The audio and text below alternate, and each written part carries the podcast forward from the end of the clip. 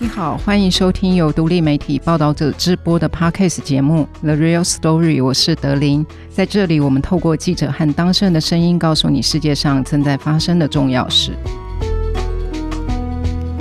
现在录音的时间是一月十五号，总统与立委选举的结果已经揭晓了。但今天这一集，我们不是要来分析选后的政治局势，我们是要静下来，要来讨论在选举前的一则重大的校园的社会事件。这是去年十二月发生在新北市某国中的学生杀人事件。有一位刚离开少年观护所的学生，他无预警的拿出弹簧刀往被害的学生刺了十刀之后呢，这个被害学生不幸的在隔一天的晚上过世。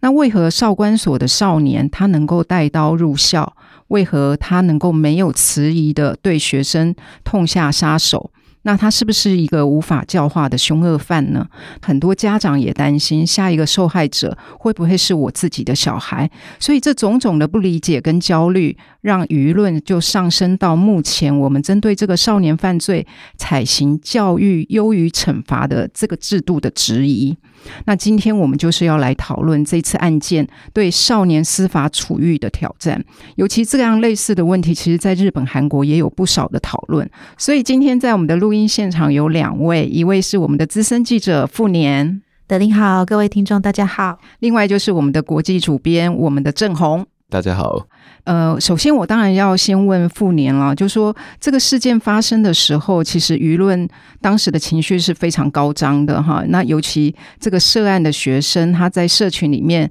又讲了说自己是一个未成年，所以法律会保护我，所以就引发了众怒，甚至有人就将这个加害者的个资都公布了。我觉得那时候给我感觉是有全民公审的味道啦。那富年，你长期在关注这个儿少权利的问题，所以在这个事件发生的当下，你那时候的心情，你是怎么想的？如何看待那时候的氛围？其实我自己的话，第一个反应，我想我是跟多数人一样，就是为什么？就为什么这么严重的案件会发生在校园里面？那是什么样的事情会演变成一个杀人的结果？嗯、那起初其实消息还蛮乱的，开始有一个消息就是这个凶器是美工刀，嗯、那后来才发现是一起呃一个十五岁的少年，他为了干妹出头，然后拿弹簧刀杀人的一个案子。那那个时候我就心里就冒出第二个为什么，就是为什么这个少年他会随身带着刀子去上课，嗯、那为什么他处理冲突的方式是拿着刀去刺死可以说是素昧平生的一个同学？罗马也不是一天造成的。那他之前是出了什么状况？有没有被漏接？这是我的第二个问号。一开始这真的不好问，因为其实是一个少年保护的案件，所以其实在采访上会遇到蛮多，当然是很不容易采访或是不方便透露的一些事实。嗯、那可以从几个公开已经确认的一些消息是可以知道说，这位少年他小时候他妈妈就亲生。其实少年从小就有蛮多的行为状况。去年初的时候，是因为一些案件进入了少管所，那中旬的时候离开。案发那个时候，他是有接受保护管束的。这个意思就是说，这个少年他还是住在社区，住在可能家里面，还是去学校上学。可是他必须要定期到法院跟少年保护官去报告说，哎，他的学业啊、那交友啊等等的一些事项。那少保官就是给予他一些关心。我就可以从这一些线索知道说，其实少年的状况是有被发现，那有接受一些司法上的约束。那这就会来到说，我们今天主要要讨论的问题，就是说，那为什么既然教育端跟司法端都有启动一些相对应的措施，那事情还是发生了？那会不会在这些措施的执行面上有一些有心无力，或者是力有未逮的一个情况？同时，我觉得很惊人的是说，这对干兄妹他被铺天盖地的肉搜。那其实事发没有多久之后，就有人在 Line 开了匿名的讨论群组。Line 群组一个群组上限是五千个人。那我加入的那个群组开到第三个，也就是大概有一万五千个人左右，才有办法容纳所有想要关注这个事情的网友哦。嗯、那其实，在一些社群媒体，像 PTT 或是 Dcard 上面的少年的一些个子被撤下来之后，这些肉搜它还是。在持续的在这个匿名群组里面进行，那甚至是隔了几天之后，这对干兄妹的名字跟照片就出现在纽约时代广场的广告看板上。群组当然讨论意见很多，就你可以看到两种情绪，一种是呃愤怒跟恐慌的投射。那有一些人就会分享到说，他其实从小，或者是他目前正在被所谓的八加九霸凌，他们希望说立刻可以严惩这对干兄妹。那在痛骂这对干兄妹的同时，其实也在宣泄自己的委屈，那宣泄自己的不解，为什么他的生活要被这一些所谓的不良行为的少年要侵害跟干扰？对，那当然还有很多家长还是担心说，为什么我的小孩只是上个学就出事了？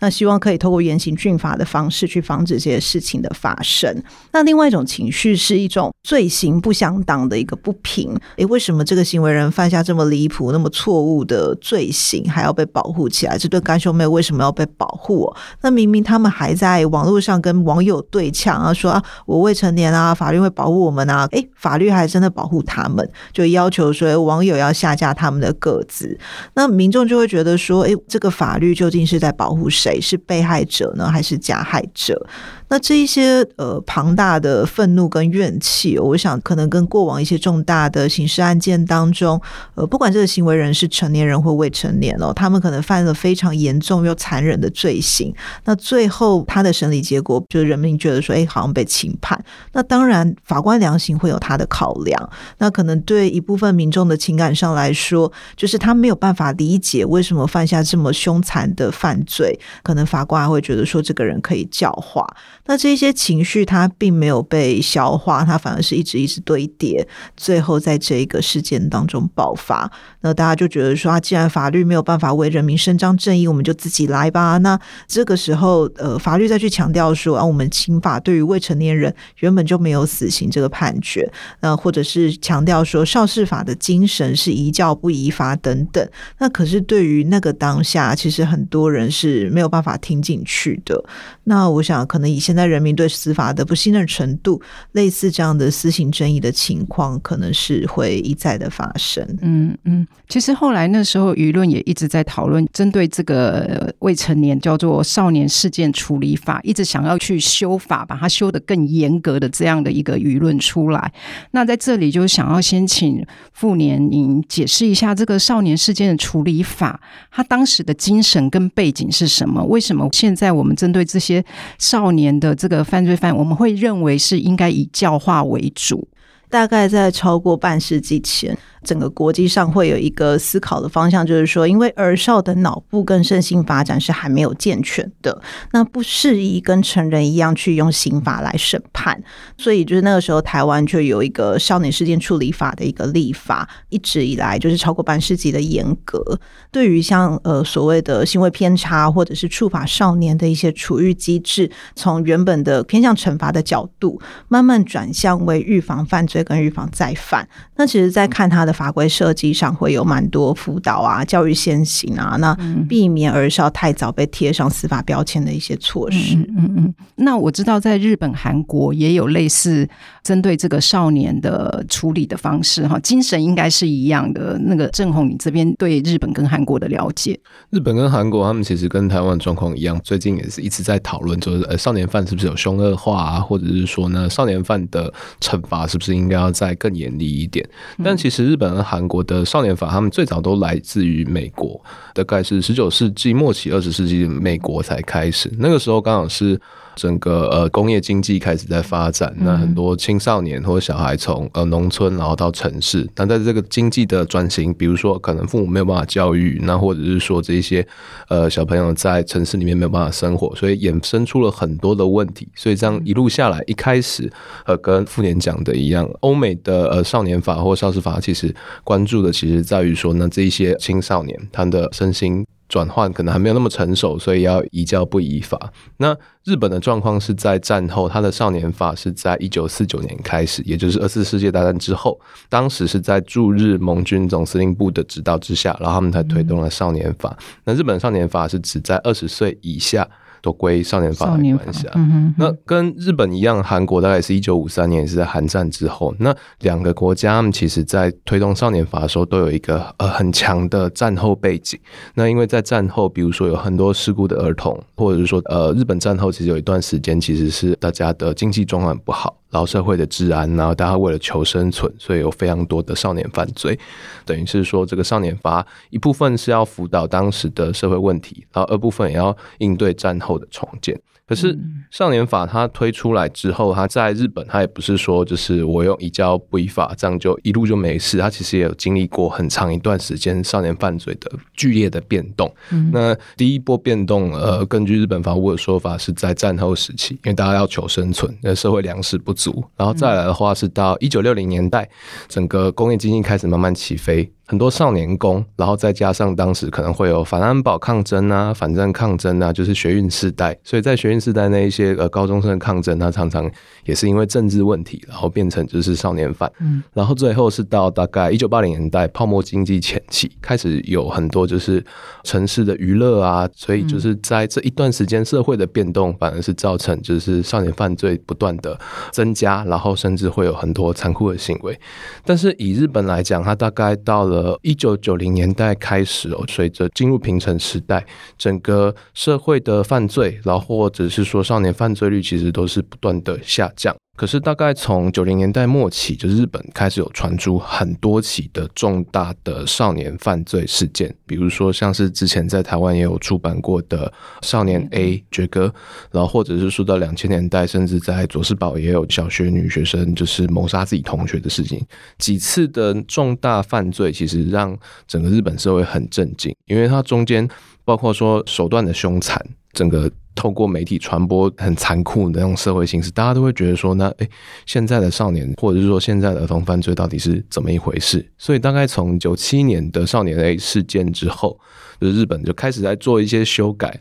在日本两千年修法之前，他们的刑责年龄是十六岁以上，二十岁以下。比如说，呃，我是十六岁杀人，我会有部分刑责。然后到二十岁以上杀人，那我完全刑责。那后来是在两千年那次修法，把它调降到十四岁。因为少年 A 的犯案，当时呢凶手应该是十五岁的少年，因为他那个时候不满十六岁，所以他没有办法被追究他的刑事责任。OK，所以意思是说，在本来的法律下，十六岁以下，如果你犯罪，那个罚则是更宽松的。对，但是十四岁，他其实也是目前联合国建议的刑责最低年龄。再往十四岁以下，你追究他的刑事责任，第一，他可能没有行为能力，然后再来说，包括这些惩罚啊，或者是行者，他可能对他的未来，或者说他可教化的空间都会有影响。那刚才我们提到台湾目前是少年事件处理法，它是指几岁到几岁啊？呃，少事法是十二岁到未满十八岁哦。那其实跟其他国家相较，台湾适用的年龄算是相对算是低了。那回来，我们这一次这个案件这个讨论，这个加害者郭姓学生，其实他之前就已经是进过少年观护所哈。那就富年的了解，你知道他当时是为了什么事情进去？那他这个处遇，你刚才有提到他是保护管束嘛哈？那这个保护管束到底可以达到的效果是什么？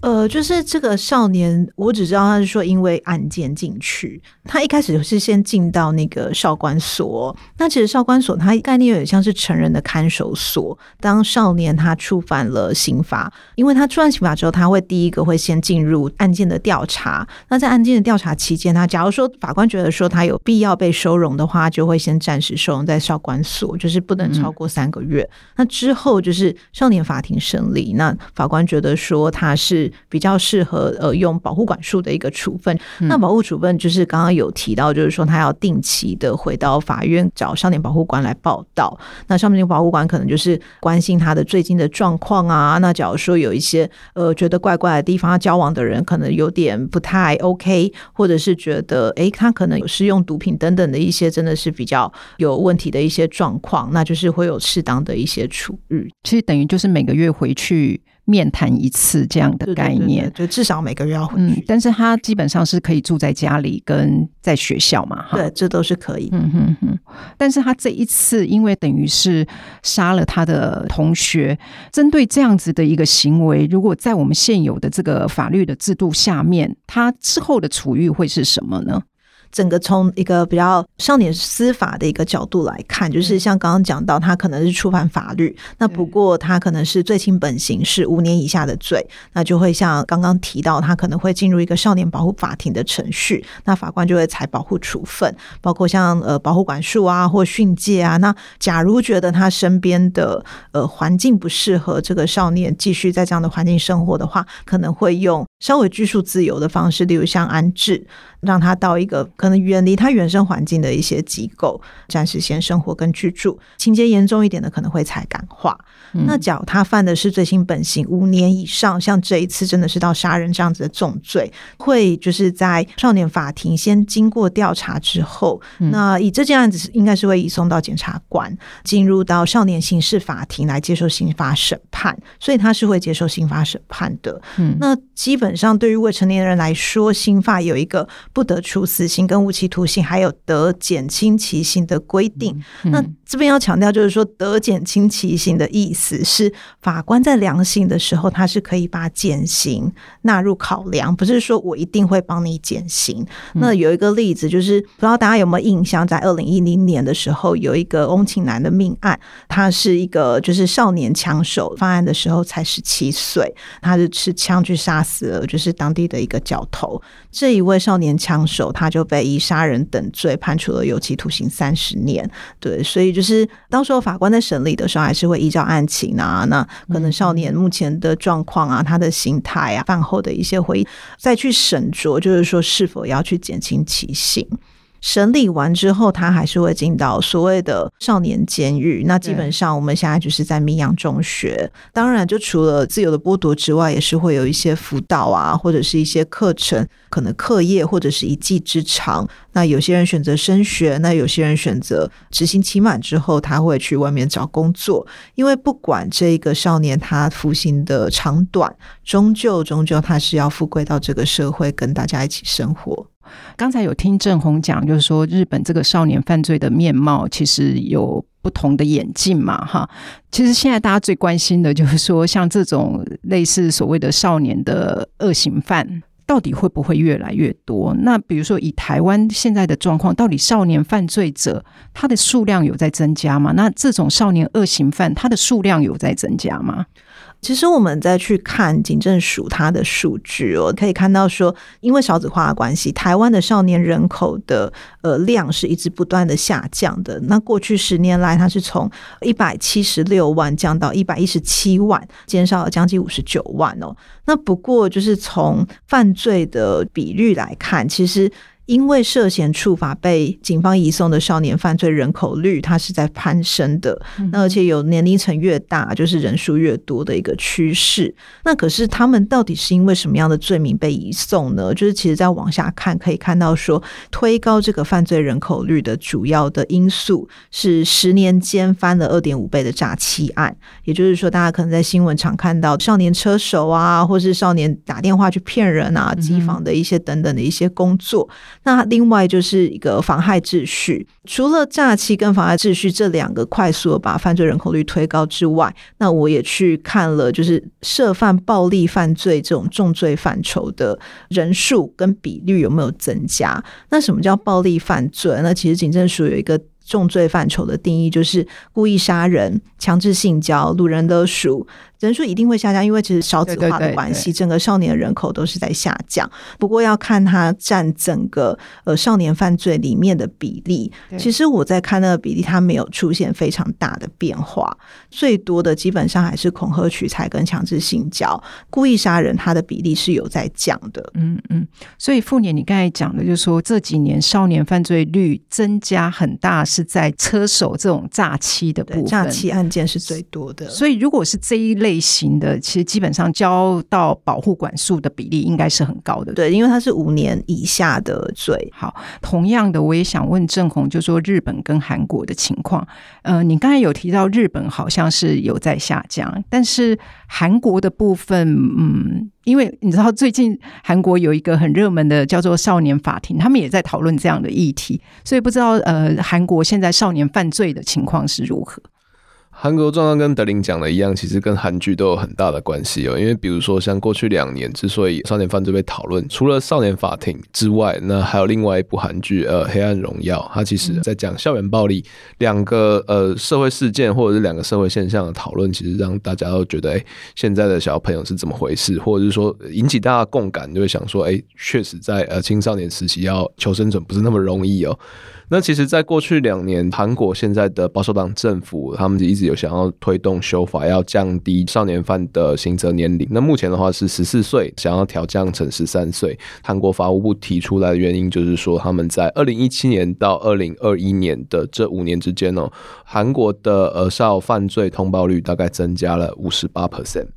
法务部他们就有提出来，就是说这么大量的增加的这些犯罪行为里面，它牵扯到是说社会结构的变化。他们提出来的证据是儿童营养的发育，比如说像在二零一九年，同样在首尔地区的十三岁的少男，他的标准体型是一百六十七点八公分，然后六十点九公斤。那这比一九七五年的十三岁少男的身高高了十七公分，重了二十点五公斤。那所以在二零一九年，或者说在现在的韩国的十三岁的少年犯，他可做的暴力行为或者他暴力犯罪，跟一九七五年甚至一九五三年我们规定的就是没有刑责的少年犯是一样的嘛？那是不是呃随着比如说体型，然后社会结构等等等这些的变化，我们应该要再做一些比较严厉的修法？虽然说心智年龄上面可能又未成熟，可是他们的杀伤力可能几乎跟成年人是一样。嗯、但是其实呃。反对派，或者是说，比如说韩国的国家人权委员会，他们其实对于这个修法有很大的意见。因为虽然说在整个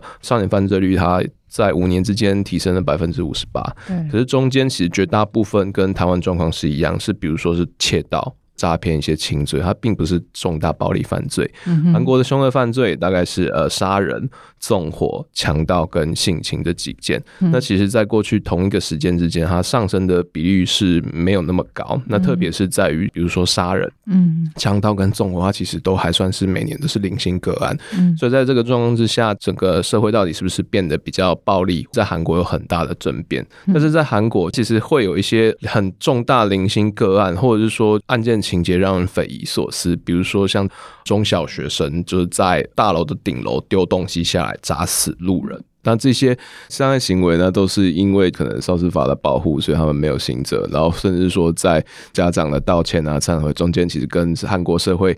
要追求的原谅都有很大一段距离哦，所以大家也会觉得说，那不知道就是说，那这个辅导机制他后来教化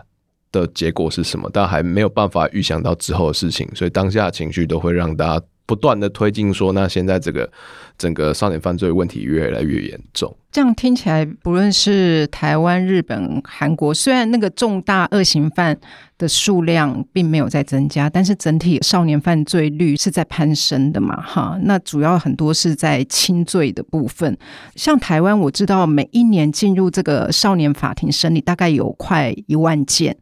这一万件有没有人去分析这些少年的一个背景？为什么他们会走上这一条路？有一个分析，它是分析近十年触法的少年去交付保护处分的一个家庭背景。那、嗯、可以看到，大概有百分之六十五的呃少年，他们家的经济状况是处于免足维持，还有低收入户的情况，那、就是经济条件相对而言比较拮据。那父母离婚的比例是超越未离婚的比例的，就在触法少年的方面。我自己对这个数据的解读，我觉得其实呃，并不是说经济拮据或者是父母离婚就必必然会造成可能少年走偏的结果。我觉得他还是要回到对少年来说，这个家庭有没有归属感？嗯，那他遇到了状况的时候，他能不能回到这个家庭去寻求支持？以我自己的采访经验来说，好了，其实我听到的有一些少年的状况，家里面并不是说父母离异，那甚至有些是经济条件非常非常好，那父母都是高收入分子的精英。不过，对于小孩的教养，呃，例如说，他可能有两个孩子，那有一位就是可能表现比较优异，那家长的关爱就比较集中在这个孩子的身上。那另外一个不受这么关爱的孩子，他就会觉得说他在家里面是没有存在感的，那他就会到外面去寻求一些可能精神上的支持跟慰藉。另外也是有说，可能有一些家庭他父母并没有离异，可是父母的感情非常的不好。那可能唯一的话题就只剩下小孩，甚至是父母双方是完全不说话的。那小孩自己本身也感受得出来，在这个家庭里面，可能父母就是维持一个假面的和平。那对于孩子来说，这也是一个他没有办法找到一个温暖，跟也是同样是归属感的这个问题。所以可能到了青春期，或者是他在外面有更多吸引他的事物的时候，他就慢慢的不会这么想要回家了。帮派他也不会这么大胆，直接进到校园里面去拉人。我是听说有些是在校门口会有一些人来等待一些特定的学生，可是帮派是不会这么大胆直接进入到学校里面去的，可能会透过一些其他的方式，例如像一些特定的学生去吸纳有可能加入帮派的一些年轻人。嗯，对。那不过有一种比较常听到的方式，就是有一些帮派他会由干部去成立公司。那这个公司他做的事情，例如像直播啊等等，或是一些提供打工机会，例如像整理货品啊，或是出货啊，或者是处理直播的网络留言等等的一些事情，不会太难呢。又给少年薪资，那又给他们最重要的是有地方可以待着。嗯，那在这一些地方待着的少年，可能有类似的家庭背景，或者是他在家里得不到归属跟支持的感受，这个都是一样的。时间一长，其实他们在那边就感受到了一种同。同侪的凝聚力，帮派可能就是利用这一点，就可以顺利的邀约他们来入伙。那另外一种很常见而且非常有效的方式，就是给钱，这个很实际哦。那我们是听说，就是有帮派是有开出每季三万块的补贴来招募十五岁的少年。那也就是说，每个月一万块就可以吸引到呃年轻人来加入帮派的行列。甚至是有一些帮派，他们是会把犯罪来分门别类的。那例如说，可能你要去砍人好了，有些组织它会有一张人体的部位图，那每个部位对应一个价钱，例如你去砍人家的头，可能是将近一万块，那手脚可能是数千元等等。那其实现在帮派他们其实也比较用商业经营的策略在招募新人了，他并不是传统可能像是比较重情义的方式来呃凝聚一个大家的就是团结的感觉。像我们受访者他们就是形容，就是说对这些被招募进来的少年而言，帮派里面做的事情。比较像是一种刺激的打工，那你又可以领钱，你又可以享受那种逞凶斗狠，你是老大的那种感觉。嗯、呃，像大家可能也会觉得说，哎，那是不是帮派常会要求少年要去担刑责？那其实因为少年也不是不会去想，就是觉得说，哎，这我担刑责没有关系，大家还是会考虑到一些后果。所以就是帮派他们有自己运作的方式，他们通常都是由帮派的高层去点名或去征询帮派里面的年轻人去担这些可能比较犯刑的责任。那有一套是一个叫做生死签的制度，抽到签的人，你要去负责做一些刑期比较高的案件。那不过组织也会跟你承诺，所以我会照顾你的家庭啊，会给你安家费啊。那你出狱之后，我会帮你安排在组织或者是组织相关的一些。可能行业里面去做一些事情，那其实对组织的运作逻辑来说，这些案件就一定要有人去做。这一种强制为组织牺牲的方式，也是组织维持运作下去的一个主轴。嗯，听傅年讲，我觉得整个少年犯罪的路途还有面貌，我觉得是慢慢的是还蛮清晰的。就是说，大部分可能是处在一个家庭失功能的一个状况，那他们在家里得不到温暖，如果刚好有帮派。可以提供这样子，可能是金钱的机会，甚至你刚才有讲到一个重点，就是说让他们有一个去的地方，他可以有一个同才的温暖，其实他就很容易进到这样子的一个环境里面哈。所以感觉我们后面在处理这些什么少年的犯罪，其实我们都是在补这个家庭失功能的这一个漏洞嘛，哈，没错。同样的情况，我不知道日本是不是也有针对这些少年犯罪的面貌，也有做一个简单的分析，是不是也是跟家庭的功能很有关？对，比如说像二零二三年，就是日本法务省公布的呃犯罪白皮书，他们就提到说，日本跟韩国大概百分之九十左右的少年送人，他们都有曾经遭遇过童年创伤，然后或者说在就是童年逆境经验量表里面，他们其实都是数值偏高的一个状况。所以在整个结构里面，其实跟台湾的状况是类似的，大部分都可能跟隔代教养或家庭教育或者是经济状况会有直接的关系。那在韩国的话，还进一步指出，就是少年刑事责任人里面，大概九成左右会有不同程度的呃身心症的一些状况。如果根据我们刚才那样的讨论，哈，就是说，呃。青少年他很容易因为有帮派的吸纳，开始步入了这个犯罪的路途。可能一开始都是从轻罪开始嘛，哈。那这个轻罪如果被抓到，我们可能司法的处遇是让他保护管束，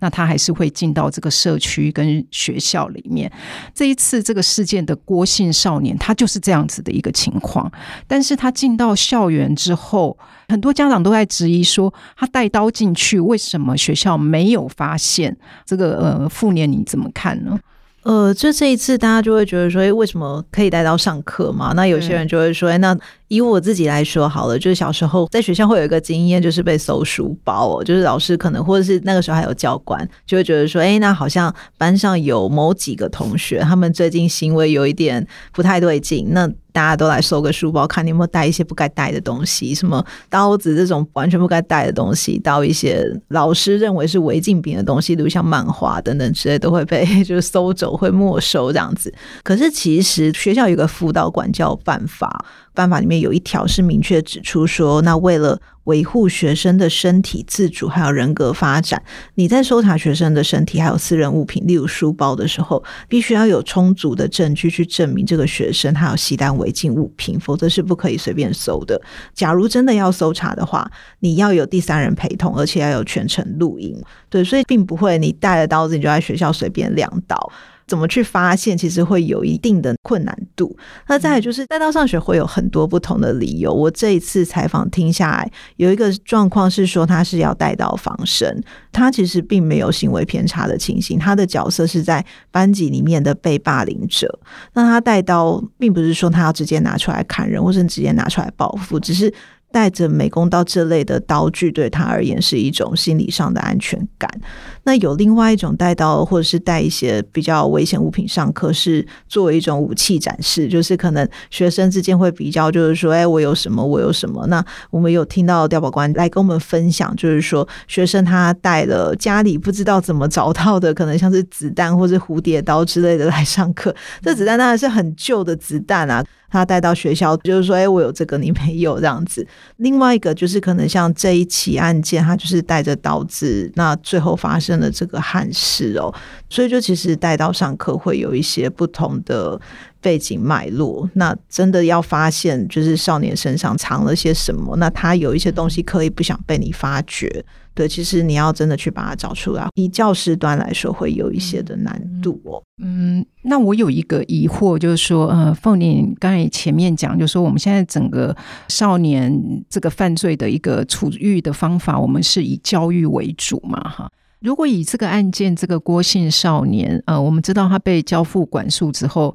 现在听起来就是他每个月会回一次法院，哈，去做一次面谈，看看他有没有一些异样的行为。其他大部分时间他就是在学校。那学校这个部分是不是也有相对的一个辅导的机制来关怀这样的少年呢？呃，其实现在学校就是校园里面，我们是有一个三级辅导的制度哦。那初级来说，就是对全体学生的发展性的一些辅导；那二级来说，它是有可能这个学生已经重复发生了一些问题行为，或者是他有一些创伤的经验的情况。那他需要进一步的来定地辅导方案跟评估哦。那三级的话，他是有已经出现了严重的心理的困扰，那有一些自伤伤人或自杀的一些意念等等，就会进到三级辅导。以这一个案件来说，我听到新北教育局的回复是，国姓少年他有进到三级，他有进到三级，对，所以他照理来说，三级是会有一些集结不同的专业工作者来一起共同的协助他，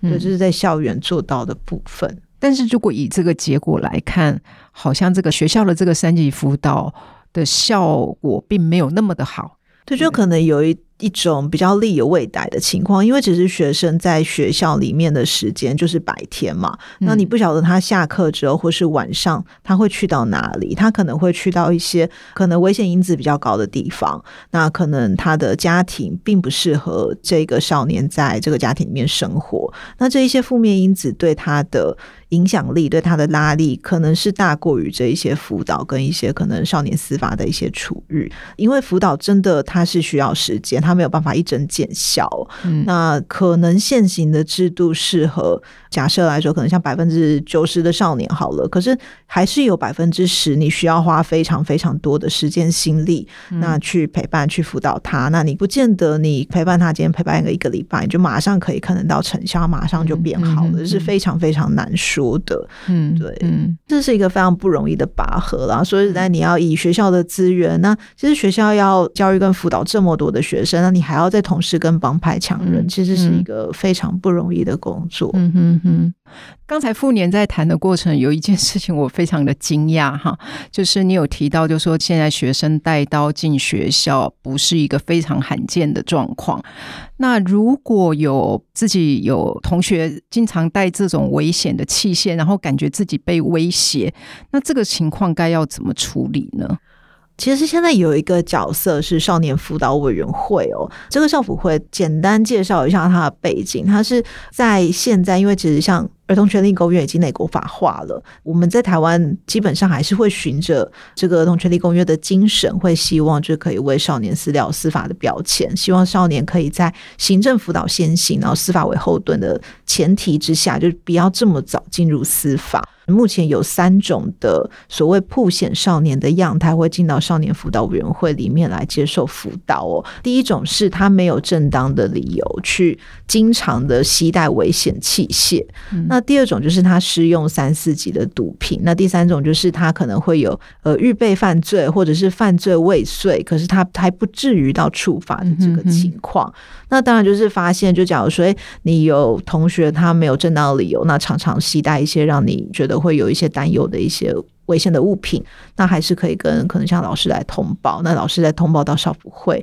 让他们来介入。那少辅会里面是有呃社工，或者是有一些犯罪预防或者是智商辅导背景的人员，那可以来介入这个少年来做辅导。其实今天我们这个讨论的议题是还蛮复杂的，但是我想很多家长都非常非常的关心。那当然，现在的舆论我觉得还是。针对这种所谓的少年恶行犯，要有一个比较严惩的这样的舆论。那事实上，在美国之前也有这样子的一个声浪，那他们甚至好像也这样做，但是效果到底怎么样呢？可以请震鋐。其实，一九八零年代开始，美国的各大城市啊，因为毒品然后枪支的问题，所以有一段时间，其实各种的少年犯罪其实是非常的呃猖獗。嗯，那这个问题大概在一九九零年代开始哦，就是引发了很多的争辩。那其中一个跨时代的转捩点是在一九九五年，那个时候普林斯顿大学政治系的教授叫迪欧里奥。他向美国社会发表一个警示报告，就是他以人口结构、犯罪趋势，还有整个城市的模型，然后推论出，就是美国在接下来十五年会被少年犯罪所淹没。他那时候提出的一个专有名词叫做 Super Predator，翻译成超级掠夺者。纵观就一九四五年之后美国的少年犯罪状况，他认为说，就是大概百分之五十 percent 的少年犯罪都是由六 percent 的少年犯是最凶恶，然后犯下最多，而且重犯率最高，手段最凶残。这六 percent 的少年犯就是所谓的超级掠夺者，是没有办法教化的吗？对，这六 percent 他可能会因为人口基数变大，变更多，而且他的重犯。犯率啊，或者是他的手段会越来越凶残，因此他认为说，就是我们应该要做出一些区分，比如说把这六 percent 的凶残犯加强刑责，然后永久隔离，尽早的永久隔离，对，就是尽早的把这些人从比较单纯的少年犯罪里面把他拉出来，然后来做一些惩罚。当时迪欧里奥教授这个模型或超级掠夺者，其实引发很多的关注。那包括说那个时候，像希拉蕊·克林顿那时候其实有在推一系列的就是刑法改革。嗯，但是事实上，大概从九零年代中期开始哦，因为美国经济的发展，然后还有枪支跟毒品政策的一些取缔，其实少年犯罪的凶暴率啊、暴力率其实是相对。呃慢慢在往下降。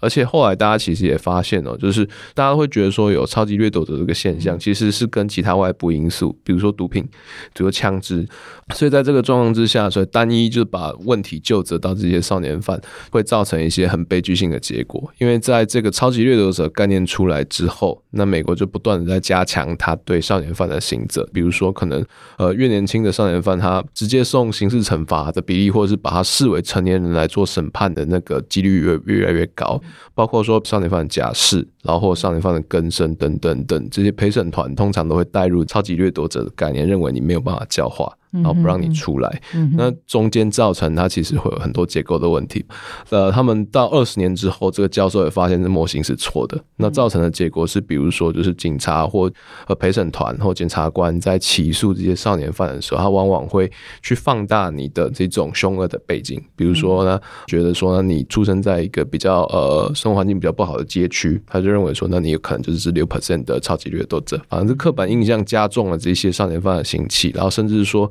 因为一开始就把你当成年人来做审判，所以尽管你可能是十几岁的少年，尽管你可能会有一些外部因素，比如说家庭，然后或者是可能会有一些身心症，然后等等等，但是就是法律行者从一开始就视你为不可教化。呃，在美国现在是可以判呃未成年的青少年终身监禁不得假释。那在二零零五年之前，他们也还是可以判呃少年犯死刑。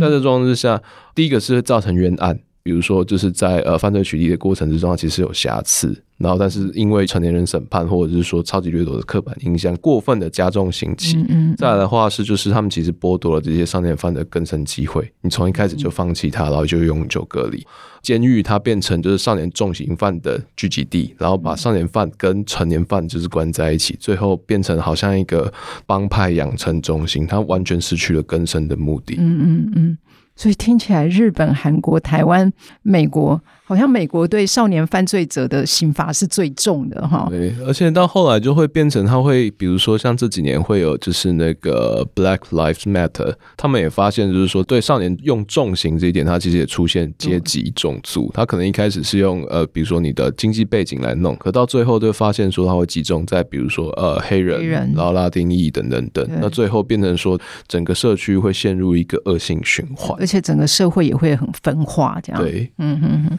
那最后，最后，我想请傅年，很想知道你的心得，就说你采访，当然这是一个非常不好采访的题目，而且我觉得就是一个在拔河的哈，就是说针对这些少年犯，我们到底应该怎么处置？你觉得你访完之后，到底我们还可以再改进的地方是什么呢？其实像现在大家都检讨蛮多，不管是学校端或者是司法端等等，我觉得其实还是要回归到这个孩子的原生环境，就是家庭。真的像刚刚德林有讲到，我们现在做了后端这么多的处置，其实都是在补原生家庭的这个破网，可能还是回归到家庭这一边来做，嗯嗯，比较多的陪伴。这次这个新北国中的案件发生，其实是一件非常遗憾的事情哈。但是从我们刚才富年跟正红的讨论，我们也会发现说，其实现在少年犯罪哈，虽然比例有在增加，但大部分是以轻罪为主，像杀人的这样的一个重大的案件，它并没有在增加。所以也希望家长们不要过度的恐慌。那从刚才的讨论，我们也知道，其实。青少年会走上这个犯罪的路，很大的原因都是来自他本来家庭功能的失能。哈，有一句话说，教养一个孩子需要整个村落的力量，反过来说，整个村落。都漫不在乎的话，就会毁掉一个孩子的人生。这是来自那个韩剧《少年法庭》的台词。呃，我们很希望政府跟民间大家可以一起来督促，更多的资源可以进来，一起协助这些失功能的家庭，让他们可以得到更多的资源。那有关这一次少年事件处理法这个法规，现在网络上也有很多人正在呼吁要修法。到底结果会怎么样？我们报道者也会持续的关心。那以上就是这一集节目的内容。如果你喜欢这一集节目呢，也欢迎你分享给更多人知道，或者你到报道者的官网捐款支持我们。另外，我们现在的 Podcast 也有上 YouTube 频道，你只要搜寻报道者 Podcast 就一样可以收听到我们的节目。谢谢你今天的收听，我们下次再见，拜拜。